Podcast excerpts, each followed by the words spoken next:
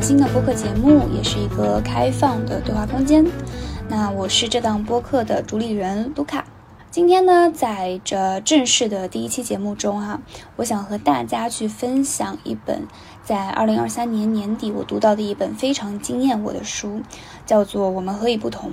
也就是我们为什么每个人都是独特的自己，为什么都是不同的。我们何以不同？那这本书呢，是北京师范大学心理学部的王芳教授撰写的一本人格心理学的科普读物。我们听到心理学的时候，通常还是比较感兴趣的。但是听到什么什么心理学的时候呢，可能就心里就会有点犯怵了，因为觉得这个内容会不会太专业啊？嗯，也可能会有这样的预设，就是说啊，这样一本嗯什么什么心理学，然后又是一本比较厚的书，它是不是特别偏理论，也比较枯燥？但是呢，王芳教授的这本书将理论和实际应用的部分结合得非常好。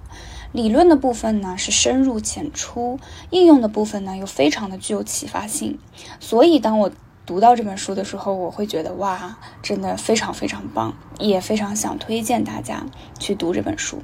所以如果你对心理学比较感兴趣，也愿意读一本相对来说内容量比较大的书，啊，真的可以试一试这本《我们何以不同》。那说到这里，到底什么是人格心理学？怎么去定义人格呢？人格心理学又到底在研究些什么呢？我们都知道，世界上的每一个人都是不同的，都是独特的。而将我们每个人区分开来的所有的个体特质，包括我们的思维、我们的认知、我们的情感、行为等等，这些所有的结合起来，会形成我们每个人不同的个性，或者说是性格。这就是人格 （personality）。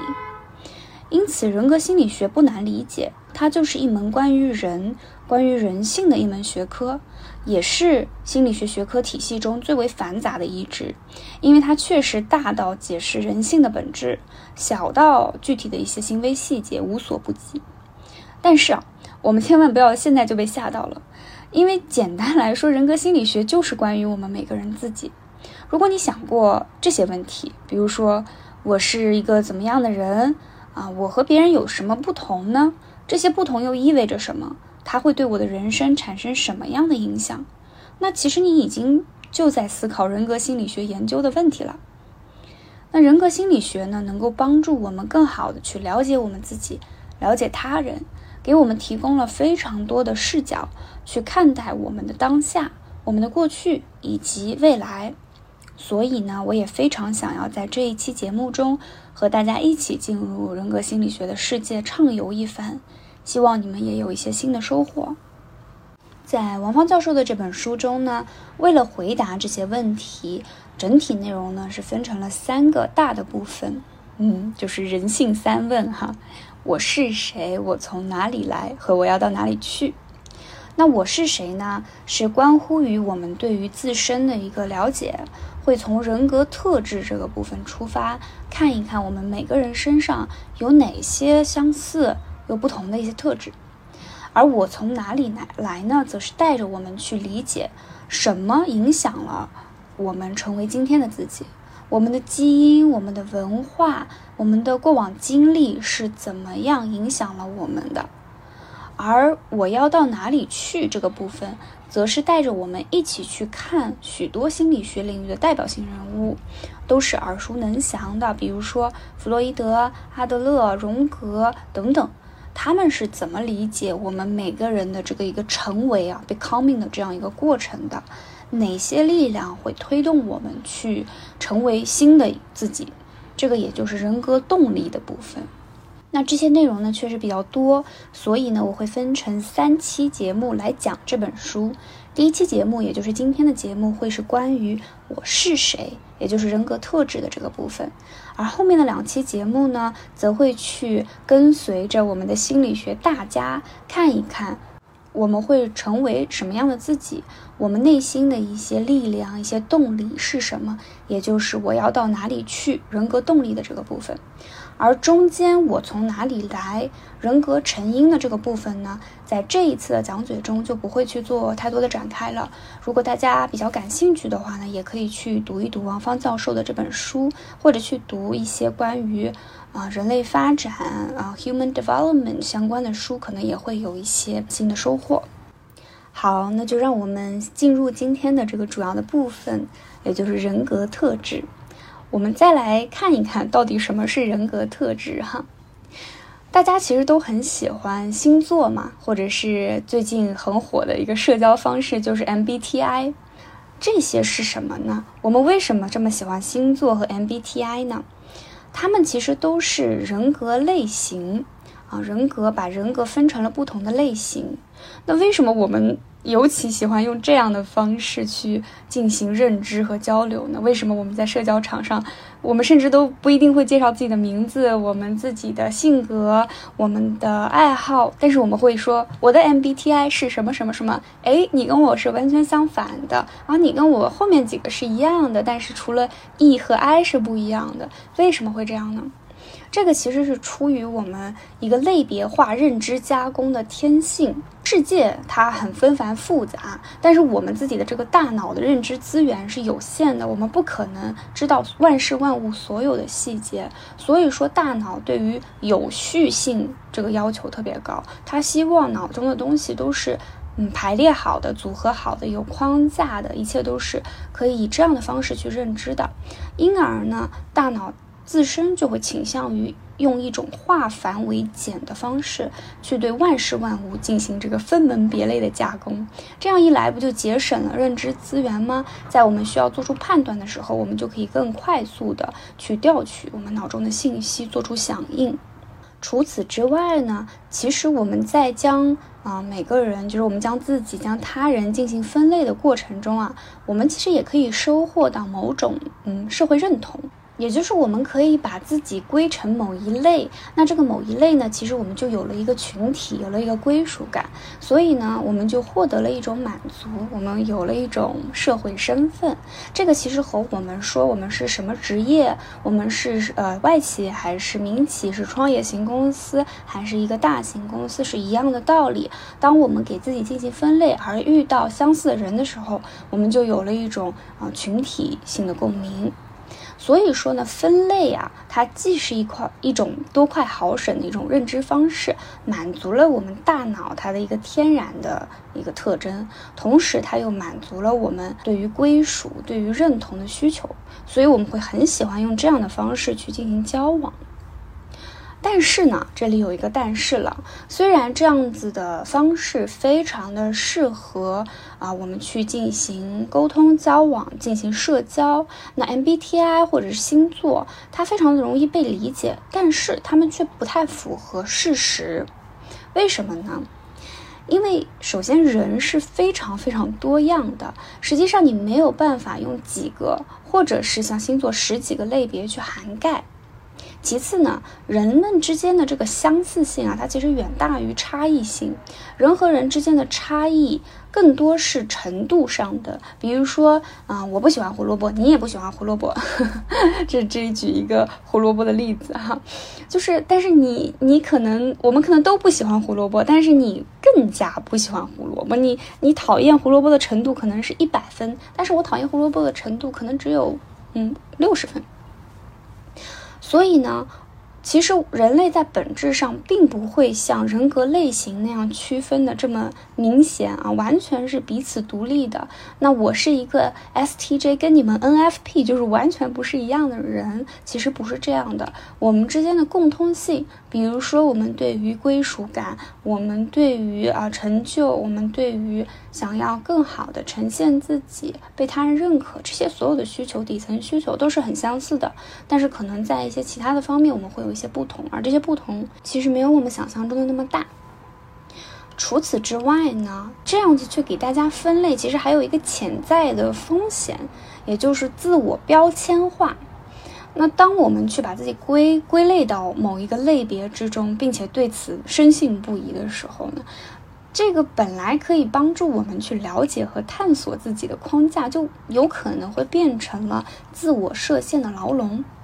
嗯，还是拿 MBTI 来举例子。当我们一直说、一直说自己是一个 P 人的时候，我们就很难去发展自己啊，对于生活秩序性的这样的一种能力，去变得更有啊计划性、更有规律的生活。因为我就认定了自己是一个 P 人，那 P 人就是啊，没有没有什么太大秩序的，可能比较随心随性的。我们还有可能去。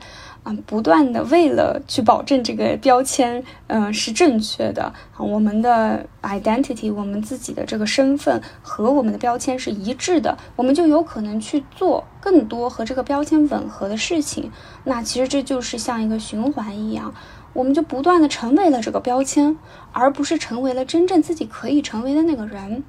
但实际上，人格它是可以发展变化的呀。我们可以是 P 人，我们也可以是 J 人。很多人在测这个 MBTI 的时候，如果你保持内心的真实，很多时候你测出来都是不一样的啊。前两天我还正好和一个朋友聊到，他说他测了五次，五次结果都不一样，这就很说明问题了。这个 MBTI 并不能去真正的定义它。那除此之外，还有一个潜在的风险。我们对于某些标签可能是会有一些偏见存在的，嗯，比如说，当我们在国内的语境下提到处女座，总是给人一种啊，非常的斤斤计较，非常的抠细节，非常的难以相处的这样的一个印象。在国内的一个研究中，我们去调研 HR 看两份完全相同的简历，而这个简历唯有一个小小的不同，就是他们的星座，一个是其他的星座，一个是处女座。绝大多数的 HR 选择了那份不是处女座的这个星座的简历，即便他们是。看不出太大的区别的，那这个时候其实对于这个处女座，他本身不一定就是真的是想象中的那样难以相处啊，工作中非常的细节控这样子的一个状态，他也受到了偏见的这样子的一个不好的影响。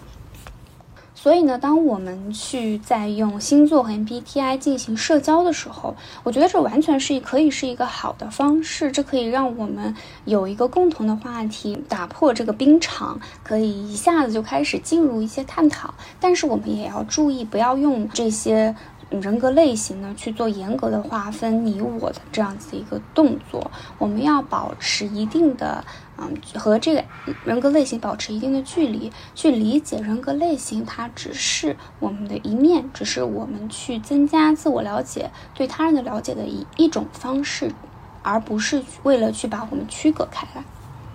那讲完了人格类型，我们再去看看人格特质是什么呢？那如果说人格类型它是一个打包的一个 package 一个包裹，那么人格特质呢，就像是人格的一个基本元素，就像是颜色中会有红、黄、蓝三原色，而它们组成起来会有非常非常多种的颜色，或者是说基本的化学元素可能会有这些，那不同的元素元素的多少都会形成独特的一个物质。那人格也是如此，不同的人格特质再去调他们的一个程度比例，就会形成这个所有世间的这千千万万的每一个不同的个体了。那特质呢，有一个点需要注意，就是它不是人格类型里面那样一或者零的关系。比如说，我就是个处女座，我就是个巨蟹座，我就是个摩羯座，这个是一或零，我要么就是，要么就不是。特质呢，它是连续的。它不是有或者没有的关系，比如说一个人他是内向的还是外向的，我们不会这样去说，更多是说他偏向于内向或者偏向于外向，这是一个基本的描述。当然，你也可以用量化的方式，比如说零到一百之间，那零如果是绝对内向，一百是绝对外向的话，那如果是七十这样一个分值，就是偏向于外向，但它又没有九十来的那么的外向。所以这个是一个用数值去衡量量化的一个方式，可以看到它其实在零到一百之间有无数的数值，七十点零一、七十点零零零一、七十点零二等等等等等等。所以说，嗯，根据这些数值的调，嗯，调高调低，再根据每一个不同的人格特质，就会形成我们这千千万万的不同的人啦。那为什么我们要去了解我们的这些人格特质呢？那当然，一方面肯定是去了解我们自己和他人，这样我们就可以更好的去理解每个人的独特性了。除此之外呢，其实了解人格特质也一定程度上可以帮助我们去预测一些行为。比如说，我们的这个特质，它会推动着人们在面对一些事件的时候，他的选择、反应、他的行为有可能是什么？特质会让我们形成一些稳定的。行为模式，比如说呢，一个人如果在和他人交往的时候，经常就是一个啊恃强凌弱的这样的一个角色，那么他在游戏中可能就是争强好胜的；他在亲密关系里面呢，可能就是强势的、比较主导的；而在做领导的时候呢，他有可能有可能会去辱骂这个下属。那在不同的情境中，他其实会反复出现相似的行为反应倾向。这就是一种行为模式了。那这个背后，他的人格特质可能就是高攻击性的这样的一个特质。稳定的行为模式也可能会构成我们一个人反复经历的人生主题。比如说，啊，有些人啊，他总是三分钟热度，面对新鲜刺激的时候，很快就爱上了，然后全身心投入，嗯，也不管其中的风险是什么。但是过了没多久呢，这种感觉，这种激情的感觉又会消退，那逐渐的就心生厌倦，半途而废了，直到下一个刺激出现，所以就会经历一次又一次的这样的一个激情，然后退却，再激情，再退退却这样子的一个过程。那这可能就会形。成他们的一个人生主题，而这个人生主题啊，就像是你人生中循环播放的一个背景音乐一样，像是你的人生主旋律。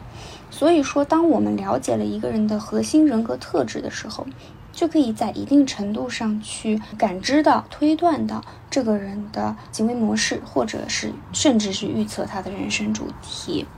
人格特质除了帮助我们去了解我们自己和他人，去预测行为啊，去预测推断这个人生主题，更重要的是，它也可以帮助我们去改变自己。可以说，这是最重要的一点。那除了了解，除了预测，那当我们在认知自己，并且在接纳自己的前提下，我们就有更多的能动性，也有方向的可以去改变自己、提升自己、突破自己，成为自己可以去成为的那个更好的人。因此呢。了解人格特质，就像是我们握住了一把可以开启我们内心、可以开启他人内心的一把小钥匙。当我们把这个钥匙进行旋转，咔嗒一下，我们就可以更清楚的去看到我们自己的内在和他人的内在，然后通过这样的方式去进行了解和改变。OK。讲到这里，不知道大家有没有迫不及待的想要了解人格特质哈？有没有想要了解我们到底是谁，我们到底是什么样子的呢？那我们要怎么样去了解这些人格特质呢？嗯，那当然就是通过今天的这期节目啦。啊，细节来说呢，嗯，在《我们何以不同》这本书里，我们会主要的去围绕大五人格。Big Five 这个模型更加具有科学性，更加心理学啊引号心理学的这样一个模型去了解我们的人格特质。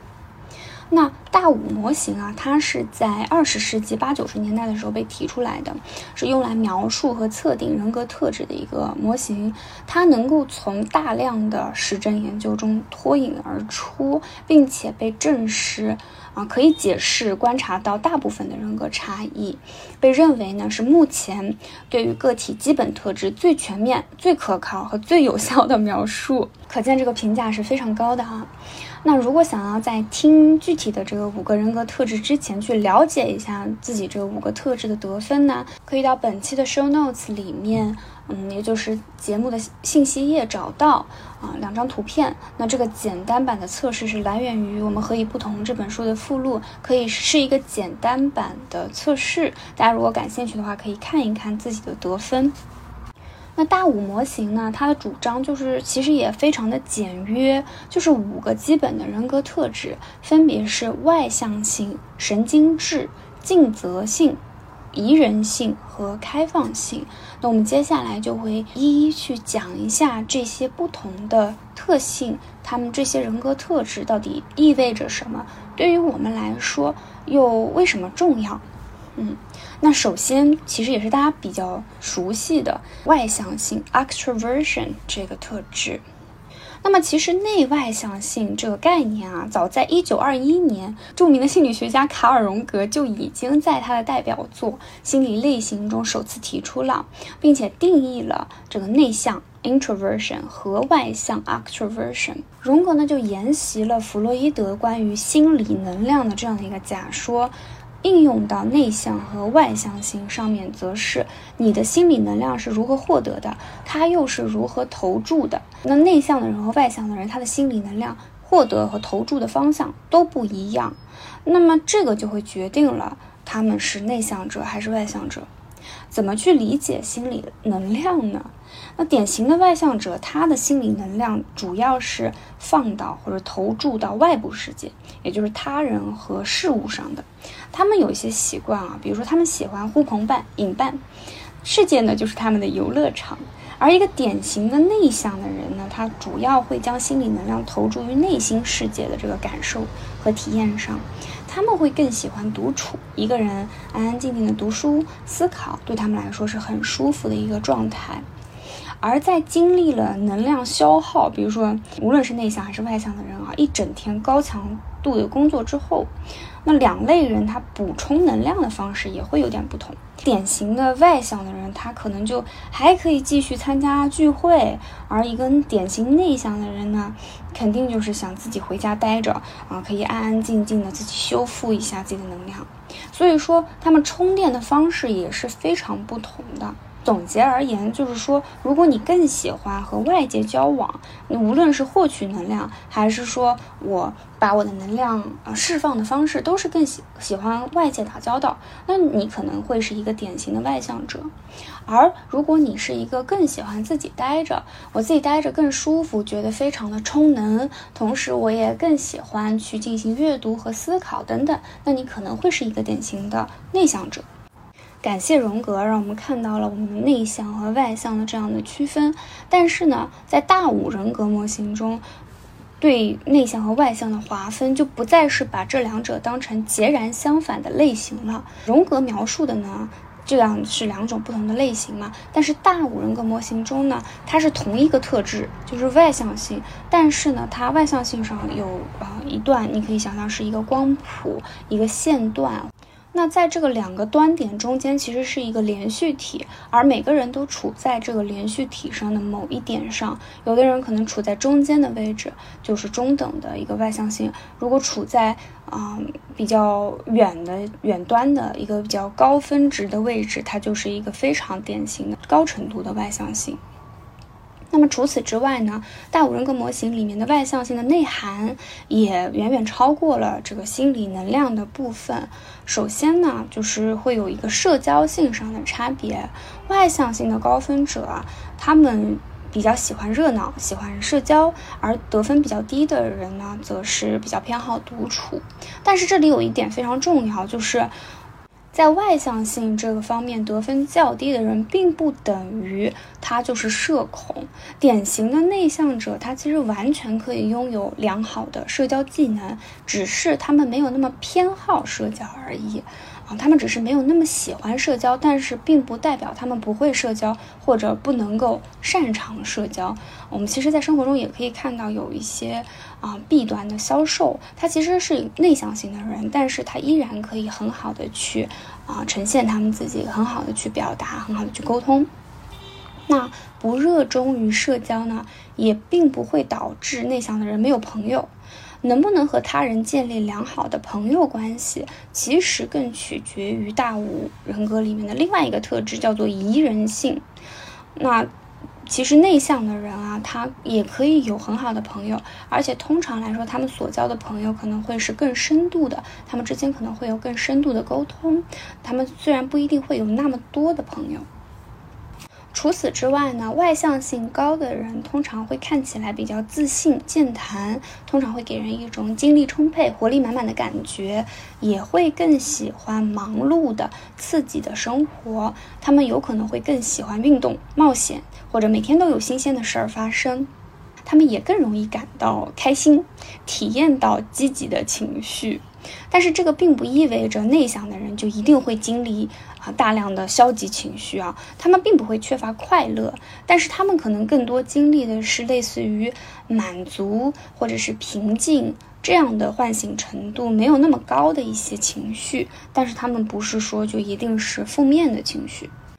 那说到这里，其实大家会发现，好像外向性还是可以带来非常多的好处的。他们更有活力，他们更自信健谈，他们有可能会有很多的朋友，他们也会感到更开心。其实，在我们的社会里面，也是会有外向崇拜的。大家好像会觉得，所谓的好的性格就应该是阳光的、活泼的、爱交朋友的啊。那反之呢，那些沉默的、安静的、喜好独处的人呢，就会被说是不太合群啊，或者是甚至受到排斥。我们在生活里面也经常听到大人就是会感慨某个比较内向的小朋友说：“哎呀，这个小孩子不太爱说话，可不好呀。”嗯，我其实小的时候也经常被我爸爸妈妈说说，你小的时候不是性格蛮好的嘛，现现在怎么这么内向，就是不爱跟别人讲话啦。所以其实是会感觉到，嗯，内向好像不是一件很好的事情。而当我在嗯成年之后，特别是工作之后变得稍微外向一点的时候，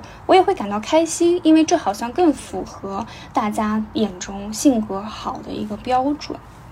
而且在工作的场所里面，其实外向友好也是一个非常明显的。现象，比如说大家在求职简历上，你不太会写自己内敛沉静，只会写自己性格开朗，因为这样子可以是一个更好的评价。而企业里面呢，也比较习惯用无领导小组讨论来招员工，那这个其实就完全就是对于外向者是很友好的啊。然后写字楼里也都是开开放式的办公室，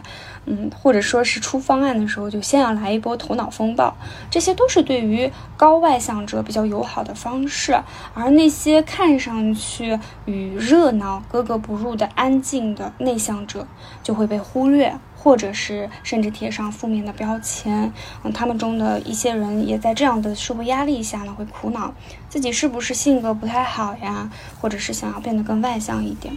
但是事实上，将内向作为一种性格的缺陷是非常不科学的说法。很多研究都表明，内向者有内向的优势。比如说，内向是很多伟大思想和创意的摇篮。然后，内向者他喜欢独立工作嘛，而独处呢，很可能是创新的催化剂。而且，内向的管理者他也更善于倾听员工的创新性的建议。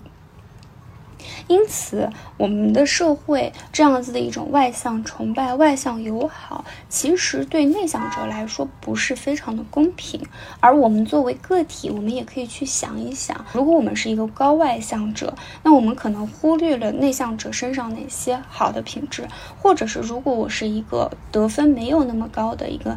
偏内向的人的话，那我身上又有哪些好的特质，哪些独特的品质可以去发挥的？哪些优势是我们拥有的、所擅长的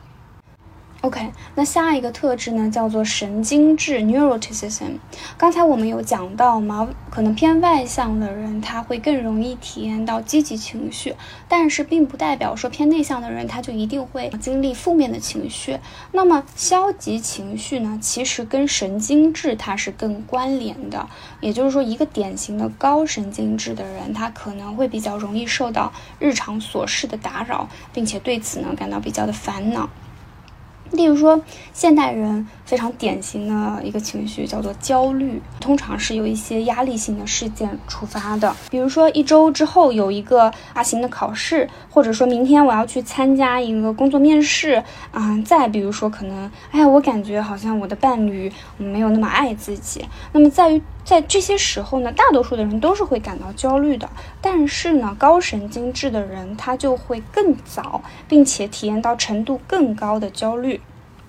除此之外呢，在一些别人看起来可能没有必要焦虑的事情呢，高高神经质的人可能也会为这些事情苦恼。比如说，两个星期之后要坐飞机，他们可能现在就开始担心，说：“哎呀，到时候万一错过了航班，万一有一些临时的事情发生，该怎么办？”并且在当天可能就会提前很多就到机场做好万全的准备。这很符合我自己个人的一个行为习惯哈。所以说呢，可以看到，作为一种人格特质的话，高神经质的这样的一种焦虑是弥散性的，也就是它在生活的各个方面都会出现，而且它是很稳定的、很持久的。可以说，高神经质的人无时不刻在为各种事情焦虑，他们很难，嗯，不焦虑，他们日常就是一个焦虑的一个状态。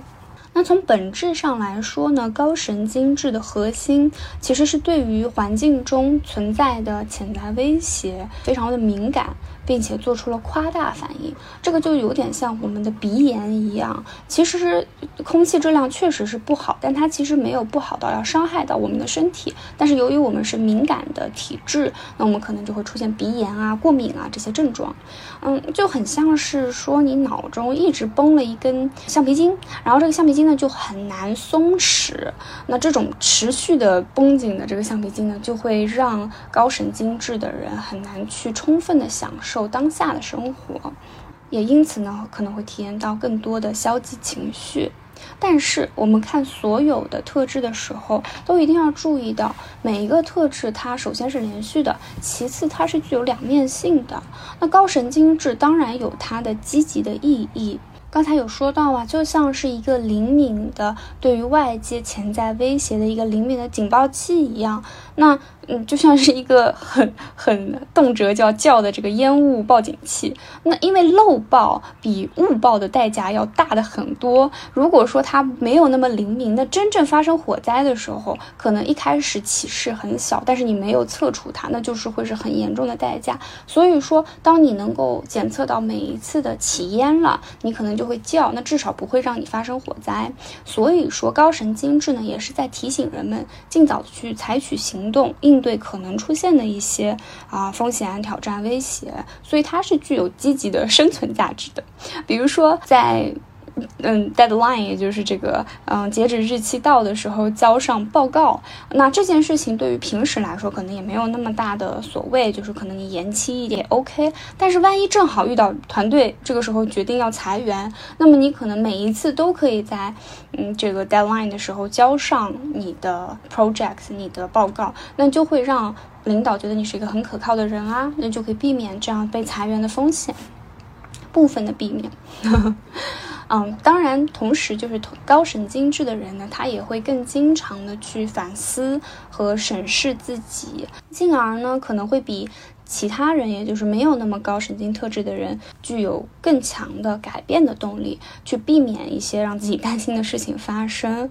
当然了，这也不是完全的强关联性，只是可能因为你能不能发生真正的改变，能不能真正的去对自己负责，是和我们另外一个特质，我们一会儿会讲到叫做尽责性是更相关的。那如果说，嗯，高神经质的人能够处理好和负面情绪的关系，其实是可以从这个特质中获益的。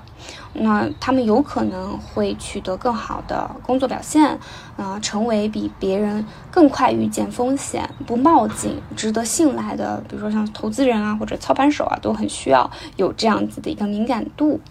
那当然，当然啊，高神经质它还确实是有消极影响了啊，而且就是在众多的民间调查中，结果相当一致，在五个特质中，人们最希望改变的特质就是高神经质，可以让日常的生活不那么受到困扰。因为灵敏的一另一面，确实就意味着消耗嘛。在身体方面，你长期的处于一个高度警戒和战备的状态，其实你的免疫系统是会受到影响的。在心理方面就更是了，你高度的敏感性就。情绪是不太稳定的，也比较容易将负面的一些看法迁移到自己身上，可能会有更多的自我怀疑、自我批评，那就会影响你的幸福感和心理健康，也进而有可能会引发一些人际的冲突，在亲密关系的质量上面，可能就没有办法那么稳定的保持一个高水平的状态。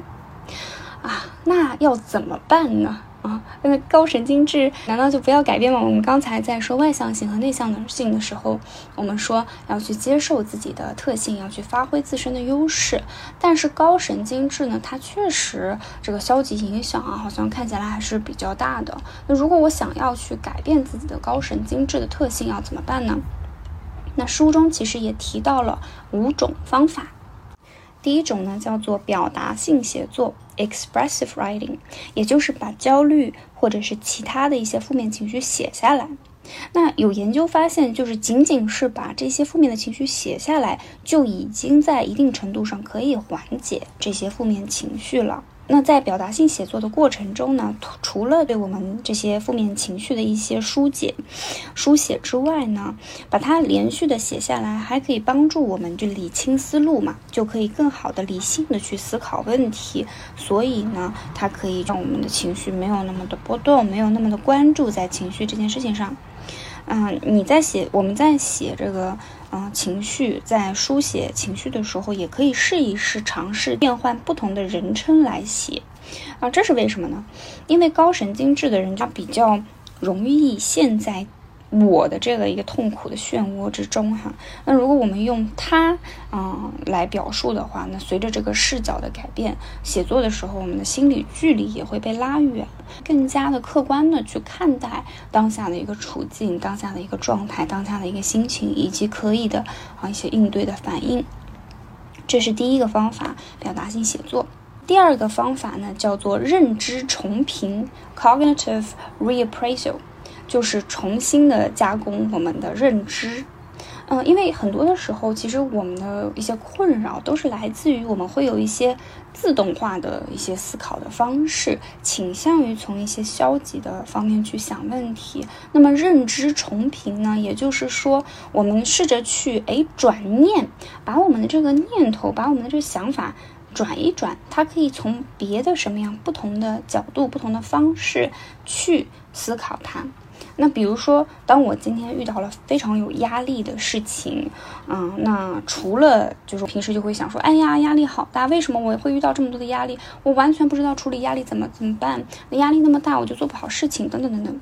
那这个时候，其实你就可以试一试转一个小念，试一试用至少怎么怎么样来应对这个压力。比如说，我们可能可以这样说：虽然今天压力很大，今天的工作不顺利，但至少。和昨天相比，我坚持下来了。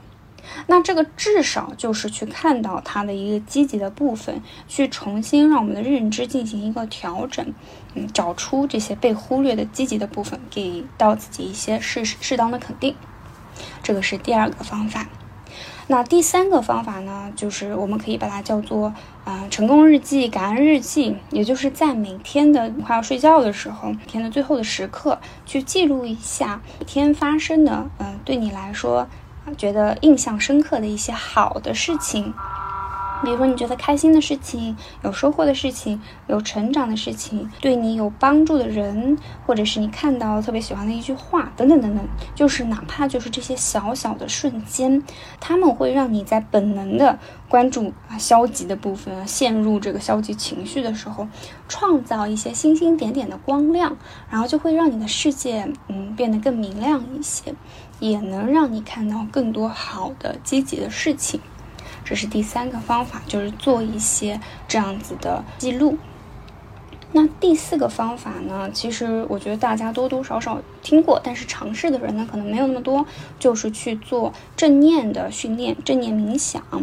其实很多人对于正念冥想的想法就是你坐在那儿不动，然后放松。但它其实我觉得更多是一种对于专注力的训练。当你在闭上眼睛，处在当下的时候，你要试着和自己的那些负面的想法，无论是正面还是负面的想法，去进行。啊，也不是隔绝吧，但是从他们中轻轻的把自己的注意力拉回到自己的呼吸、自己的身体、自己的感受上，并且不加评判的去接纳这些体验。那这样的方法其实也可以帮助高神经质的人呢去平静下来，从一些这种想法、消极的感受中去抽离出来。其实。每天每天你这样子去练习的话，你就能够更加轻松的去享受生活的本身，而不是被所有的这个情绪和思维困扰。嗯，这是第四个方法。有正念的练习。那最后一个方法呢，就是去加强和他人的联系，因为啊，对于我们来说，其实。每个人来说，就是关系都是非常重要的。很多时候，我们是需要通过和他人之间的互动去获得快乐、满足、幸福这些感受的啊。那所以，对于高神经质的人来说呢，有的时候可能啊，和他人建立。啊，和维持这个亲密关系可能是没有那么容易的。那这个时候，我们其实去适当的加强一些人际互动的技巧，就比较的有必要了。比如说，在沟通的时候，嗯，哪怕就是心里很烦，那也可以想想清楚自己要说的话，而不是满脑子都是啊，希望对方如何回应。同时呢，也努力的去尝试关注和倾听对方有什么样的感受、需求和愿望。啊，并且对此做出反应。还有就是高神经质的人呢，可能会习惯对别人是怎么想的，别人是什么目的呢，做出一些假设。但是这样子，其实你只会让自己无端的焦虑。这些预判其实可能就只是你自己的想法，根本别人就不是这么想的。所以还有一个技巧就是说你。不妨以一种让你舒适、坦诚的方式去问一问啊，他人是怎么想的，这样让他们有一个机会去表达，来增增进你们之间的这个真诚的一个沟通，也就是去提升你们的这个关系质量。啊，所以这就是，如果你你是一个嗯相对来说高神经质的人，容易在生活中可能体验到嗯一些负面的情绪，那你可以试一试这五个方法：表达性写作、认知重评、写美好日记，嗯，尝试正念训练，以及去学习一些沟通的人际互动的技巧，去加强和他人之间的联系。OK，那讲完了外向性和神经质呢，我们就来到了第三个人格特质，叫做尽责性啊。尽就是尽力的尽，然后责是责任的责，conscientiousness。那么怎么去理理解这个尽责性呢？其实我是非常喜欢尽责性的，因为尽责性是我五个特质里面得分最高的一个特特质，而且我觉得它也是让我受益颇多的一个特质。先给大家讲一个，可能是比较熟悉、可能有听过的一个实验吧，叫做棉花糖实验。那这个实验呢，其实也是心理学里面比较具有代表性的、比较典型的一个实验，它其实就和尽责性非常相关了。在这个实验里面呢，一些小孩子，就是可能他们在上学前的年龄，这些小孩子，他们就会被单独带到一个房间里面，研究员啊就会，嗯，告诉他们有两种食物，一种呢是棉花糖，另外一种呢是饼干，小孩子呢就可以选择自己更想吃哪一种。等到研究员就会跟他们说呢，我们要离开一会儿哈，如果你能等我回来的话，那你就可以吃你更喜欢吃的那一种。那如果你等不及我回来就想吃，也可。可以，但你只能吃另外一种你没选的，就相对没有那么爱吃的食物。实际上，这个实验它的设计，它就是让小孩子在这个更小的奖励和延迟满足但是更大的奖励之间做选择。结果就发现呢，其中的一些小孩子啊，他就可以比其他的一些小孩子等待更长的时间，然后去吃到他们更想吃的那种食物。在这个过程中，他们是通过分散自己的注意力来完成这样一个自我控制的过程的。啊，这还不是这个实验的全部。这个实验最有意思的地方，其实是在于这个实验做完的十几年后。那十几年后呢？这些参与实验的小孩子们都长大成年了，研究员们就对他们又进行了一次追踪，然后就发现神奇的事情，就是那些小孩子的时候延迟满足能力比较强的，他们的学业成绩、他们的压力应对的能力、他们的自我评价都是更好的。当然啦，当年的这个实验呢，它的样本也是存在着一些偏差的。但是呢，即便如此，其实，在后来很多基于更大、更具有代表性的样本的研究中间呢，考也包括考虑了社会经济地位等等这些因素之后呢，依然发现，就是在小孩子的时候，在儿童期有更高的这种自我控制水平的孩子，他就是能够带来在成年的时候更积极的一些受益。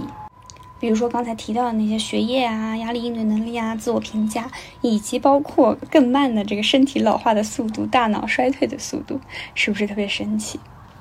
那尽责性呢？高尽责性，它其实就是和这个延迟满足、自我控制的能力是相关的。它也和遵循计划并且达成目标的这样的一个行为模式相关。我个人感觉呢，其实和 MBTI 里面的最后的 J 和 P 是有点相关的。因为像我其实就是一个大 J 人，然后同时我尽责性也非常的高，所以。典型的高尽责者，者他有可能就是会形容他为自律的、专注的啊，他们是很有秩序感的，做事很有条理的。他们也同时非常喜欢定目标、做计划，然后在执行计划的过程中呢，也是善于去克制一些其他的冲动，那坚定不移的去追求目标，也比较勤奋啊，自制，对。那相反呢，低尽责性的人呢，他可能会相对的松散一些啊，有点小粗心啊，意志可能有点薄弱，随心所欲一些，而且经常会有一些随心随性、心血来潮的事情，不一定会按照这个严格的啊时间表、计划表去进行，会更优先考虑当下的我想做什么，当下我怎么样会更快乐一些。而在现代社会中，高尽责性的人也确实有明显的一些优势。在人际关系领域呢，他们可能会因为更加可靠、有责任感、有自制力，所以他们就是比较诚实、信守承诺，因而也可能会享有更高的关系质量。嗯，那在教育领域的话，就是优秀的学业表现啦；工作领域的话，也是全面的预测一个人职业成功的一个最可靠的一个人格指标吧。那么除此之外，还有一点就非常有意思的就是。这一个特质竟然和寿命也存在着显著的正相关性。也就是高尽责性的人竟然会长寿，更加容易长寿。那这个里面就是还挺有趣的哈。一方面，因为他们会尽可能的让自己避免身处危险，对自己负责的表现嘛。那同时呢，我觉得可能更重要的是，因为啊高尽责性的人，他的健康习惯是更好的，他一整套的行为模式啊，无论是起居作息、饮食习惯、运动习惯等等，那这一整套的模式一天一天的。积累起来，它就会让这个人有一个更健康的身体，从而有更长的寿命。那对比刚才的这个高神经质，大家想改变这个高神经质，想降低神经质，那么另外一项大家最想要提升分数的一项，其实就是尽责性了。大家谁不想要获得这些所有的尽责性带来的好处呢？那这边我们就来讲一讲，要怎么样去提高自己的尽责性。书里面呢也详细的说了四条比较重要的一些建议。那第一条呢，就是说最好你在提升自己的尽责性的时候呢，可以去限定一个比较具体的领域。因为如果你把自己的目标变成我要变得更尽责，首先“尽责”这个词可能大家都不太能理解，或者是不太能 relate。那这个目标其实它就毫无意义，因为它并不能让你真正的去。落实这样的一些行为，所以说不妨先去确定自己。某一个特别希望自己能够表现的尽责的一个生活的方面，哪怕他小小的，就是说每天早上叠个被子、铺个床，或者是啊每天早上给自己做一个三明治，这些都是有意义的。他会一点一点培养你好的习惯。除了自己日常中的这些习惯啊，你也可以学着为一件小事负责开始。比如说，你可以照顾一盆花，或者是一个宠物。其实照顾小猫小狗的话，它会大大。的训练人们有条理做事的能力，嗯，特别是如果要遛狗的话，然后要给小猫喂饭的话，但是啊，当然不，千万不要 因为你要训练自己，然后去嗯养了一只小猫小狗，然后就是最后又丢弃了它。你一定要保证能够在嗯养好它、只养着它的情况下去养小猫小狗，嗯。那第二点建议呢，是和尽责性里面这个秩序和专注的这个特性有关系的。我们如果想要培养尽责性，就要尽量的去创造有利于培养秩序和专注的环境。物理空间上来说，比如说你的办公桌、电脑桌面、手机 APP，能不能去整理一下，让它变得更有秩序、更干净，让你能够更加的专注。除此之外呢，也可以去用一些时间管理的工具，比如说有的人会。会用手账或者是 bullet journal 的形式去给自己规划时间，或者是我现在也是我是滴答清单的深度用户。那滴答清单里面就是包括有这个时间啊，然后你的代办事项啊、你的项目管理啊等等等等都可以实现。通过这样一些工具去帮助自己更加的有秩序、有条理。第三个建议呢，就是说可以试着开始去制定一些计划，但是制定计划是有技巧的哦。计划的话，最好是能够，嗯，把每天要做的事情你可以列下来，然后把它什么时候做啊，在哪里做啊，怎么做啊，也去写下来。那你在写这个如何做，也就是怎么做的过程中，就会把细节展开，就会发现它有可能会发生什么样的变化。那我们的大脑就会去做出一个预期。注意，在这个预期之后，还有一个步骤可以做，就是去，嗯，在这个计划里去写上一些预案，也就是如果发生了 A，我怎么怎么做；如果发生了 B，我怎么怎么做。那么，在你真的遇到那些情况的时时候，它就会执行的更加顺畅了。比如说，举个简单的小例子。啊，我今天可能是个周末，然后我安排了自己早上要做一些阅读写作的工作，但是中午呢，我有朋友要来，而这个朋友他说了十二点要来，但是我不太确定，那么我就会想。如果说他十二点准时来了，那我可能会做掉哪些事情，把哪些事情放到下午做。如果这个朋友他十二点半甚至一点才到，那那个半个小时和一个小时我又可以做点什么？而下午呢，可能把下午的一些任务挪到啊中午的这个时间来，这个就是一个简单的预案啦。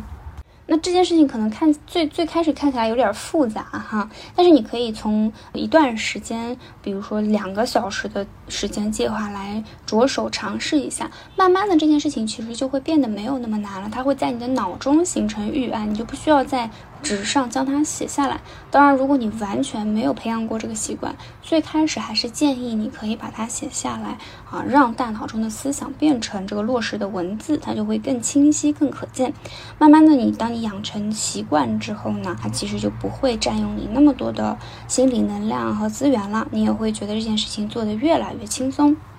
那最后第四个建议就是。永远记住，在这个沿途去庆祝自己的小胜利，并且给自己一些小的奖励，给自己设置积极的反馈 （positive feedback）。因为我们在改变的时候，可能多多少少会有一种牺牲、痛苦啊这样子的一些负面情绪。那么，当你做到某件事情的时候，你去给自己设置一个小奖励，它就会和这样一个积极的情绪结合起来，你就会越来越能够、越来越喜欢去做这件事情。这个事情就像是滚雪球。一样，它就会越滚越大，越滚越顺利，越滚越快，会有一个正向的一个循环。嗯，所以大家如果想要 P 人变 J 人，那么你可以从小事情开始，然后也可以注意自己的环境，去利用一些工具培养这个秩序感。啊，去培养专注的习惯，也可以开始试着去做一些计划，准备一些预案，慢慢的把做计划这件事情变成习惯。然后记得在你达成某一个阶段性的小目标的时候，给自己一些奖励，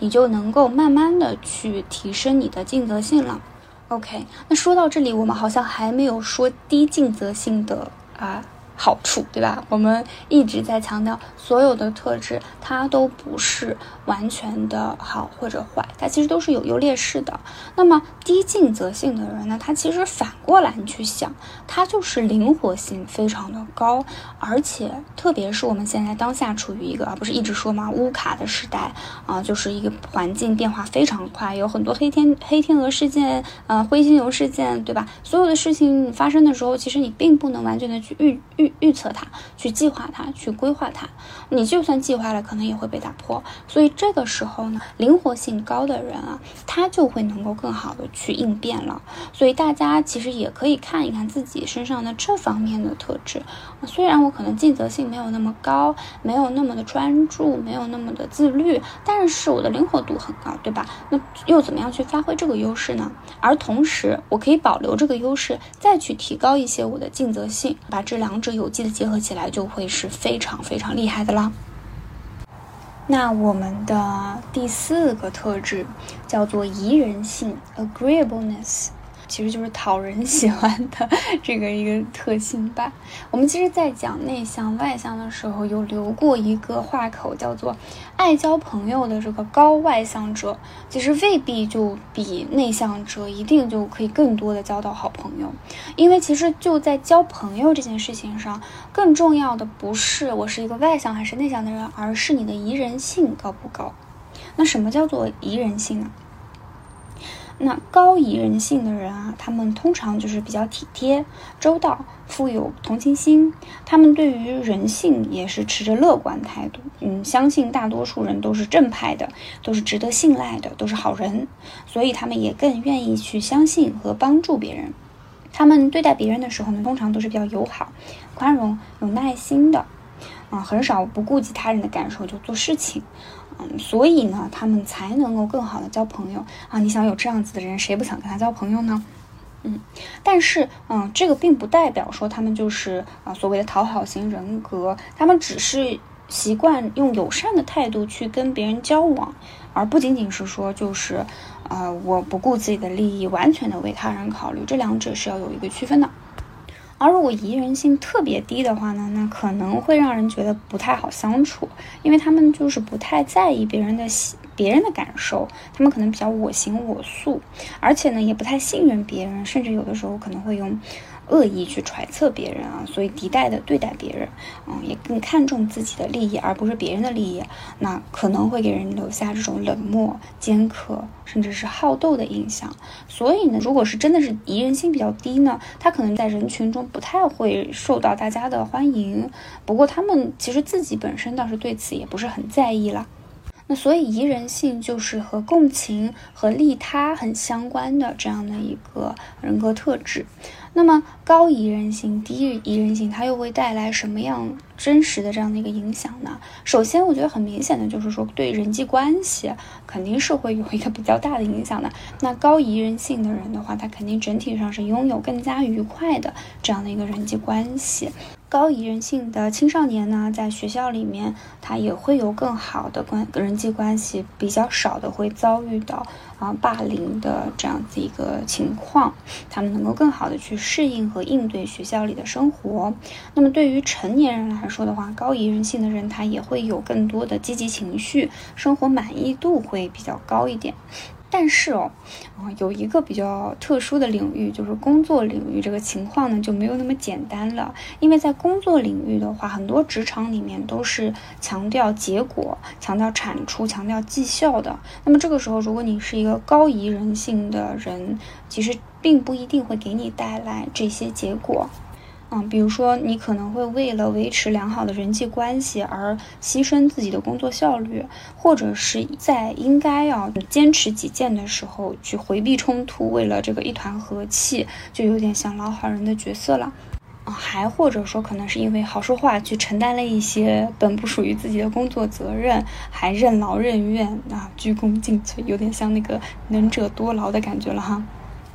而且研究发现说，虽然在学生的群体里面，高宜人性的这个学生领导还是挺受欢迎的，但是呢，在商业啊、政府的环境里面，高宜人性却并不被认为是领导者的一个理想品质。这有可能是因为，如果一个人非常的和蔼可亲，可能会一定程度上削弱他们的权威感，而且啊，很重要的是，在收入方面。就是平均来看，高疑人者竟然就是比低疑人者挣的要更少。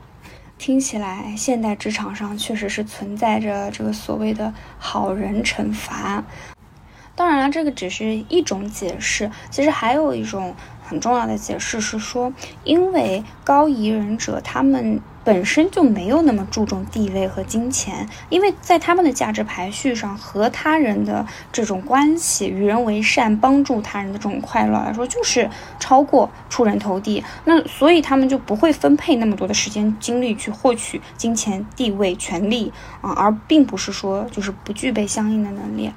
所以说，如果你是以人际和谐啊这种愉悦的感受作为成功的指标的话，那么高宜人性者就绝对是人生赢家啦。所以，不同的指标是会影响到我们对人的这样子一个成成功的判断的。而且呢，嗯，刚才提到的可能是做领导嘛，团队的领导。但是如果说你这个工作任务是需要和他人，比如说客户去发生比较多的互动交流的时候，或者是在团队中需要去合作啊，作为一个 team 去工作的话，那么高宜人性的人他肯定是非常好的人选，因为他们就是很善于沟通交流，然后善于协作。他们很友善，也很重视同事的需求。那所以高宜人性啊，虽然不是保证个人绩效的这样的一个特质，但是它确实是很强的一个团队绩效的预测因素。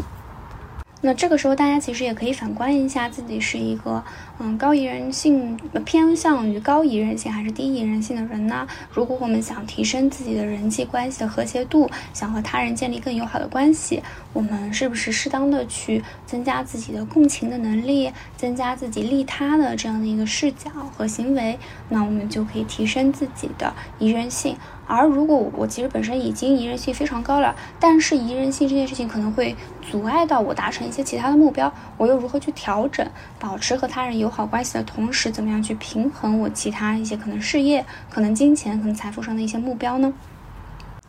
那聊完了前四个人格特质，啊，外向性、神经质、尽责性和宜人性，我们就来到了最后一个开放性 （openness）。开放性这个特质啊。它是和创造力有非常大的关联性的，它反映了人们就是说去关注和处理一些新奇、复杂、刺激的这样的能力和兴趣的一个高低，也是大五人格中和人类认知关联最为紧密的一个特质。那么，典型的高开放性的人，他会拥有一颗对于新的知识、新的体验特别饥渴的灵魂，他们就会主动的去寻求，嗯，一些需要一定认知、努力的这样的活动中，并且在这个其中去享受。更具体一点说的话呢，高开放性者他们就是抱有这个对知识的热爱和对经验的开放。那这两个怎么去理解呢？对知识的热爱，我觉得相对来说比较好理解吧，就是知识上的一种好奇，也就是他们，你可以想象他们在自己闲暇的时候，依然会倾向于去做一些需要一些脑力活动的这样的一些事情，比如说读书，比如说去逛艺术馆，或者去影剧院去嗯看一些作品。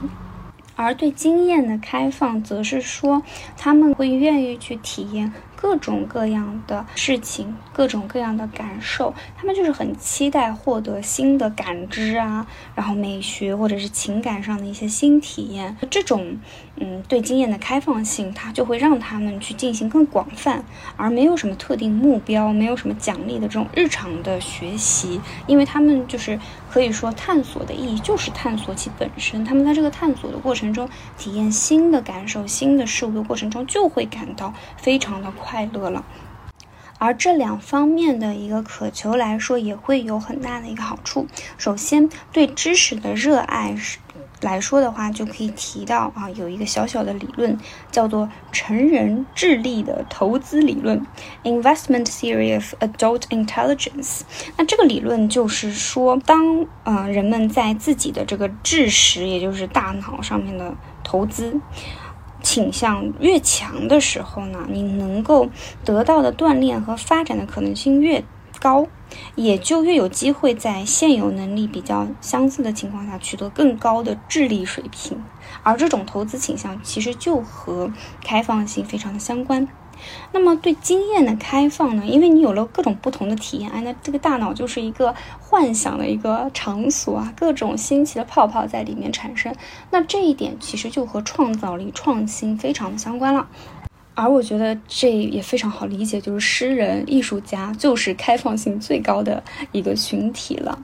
而且这种创新性不仅是在艺术、文学、啊诗歌等等的领域，它也一定程度上会成为社会进步的动力啊。有研究就发现啊，高开放性的人，他对于不同的文化和生活方式就会更加的包容，他们会更支持社会的多样性，也比较的少持有这种刻板印象或者偏见。所以，如果说这个世界是由一群一群全部都是高开放性的人组成的，那这个世界就会变得非常的多元，非常的有活力，非常的啊大千世界各有不同。当然了，高开放性的这个特质呢，它可能会带来一些劣势，因为追求新鲜感嘛，所以说高开放性的人呢，他可能兴趣很广泛，但是不一定能够在某个活动上长久的坚持下来。那坚持这件事情和我们刚才提到的尽责性也有一定的联系，所以大家可以去观察一下自己的开放性和尽责性之间有没有一些关联之处。而且呢，因为对这种新鲜感的追求的话，他可能就是也会去从事一些挑战啊规范的一些行为，那这难免可能会带来一些潜在的风险。反观就是典型的低开放性的人的话，他们对待这种新鲜刺激的态度就会比较谨慎啦，因为对他们来说，常规的、传统的啊意味着嗯。很熟悉，很安全，所以他们不会那么喜欢就是变化，也可能就是会主动的放弃一些嗯尝试新事物的机会，比如说啊要不要搬家，或者是要不要离开现在的行业去寻求一份更有价值的工作，嗯，他们可能会更倾向留在旧有的熟悉的地方，嗯，低开放性的人呢，也可能会给人留下传统啊、保守啊。啊，比较常规啊，封闭的印象。当然，对他们来说呢，啊，这个这样的生活对他们来说也是比较平稳、平淡，但是又比较的安然自得的。讲到这里，我们终于讲完了这五个人格特质，分别是以社交性和积极情绪为核心的外向性，以及以消极情绪和情绪不稳定为核心表现的神经质。尽责性呢，则是自我控制和计划秩序是他们的核心；而对于宜人性来说，则是善于共情、关系导向。那么最后，开放性就是知识上的好奇和经验上的开放。这五者就构成了基本的人格特质群，他们就可以去预测生理、情绪、职业成就、人际关系、智力创造等广泛领域的一些生活结果。而不同的人呢，在各自的这个特质光谱上啊处于一个非常独特的位置，进而形成了我们彼此之间的个体差异。那到这里，其实我还挺好奇大家的大五人格的这个特质分别是怎么样的一个得分，或者是得分的一个高低。那么对于我来说呢，我就是一个在定则性、宜人性和神经质上面相对较高的这样的一个分数，而我的开放性和外向性呢，可能没有那么的高，偏在中间的这样的一个位置上。也欢迎大家和我多多交流呀。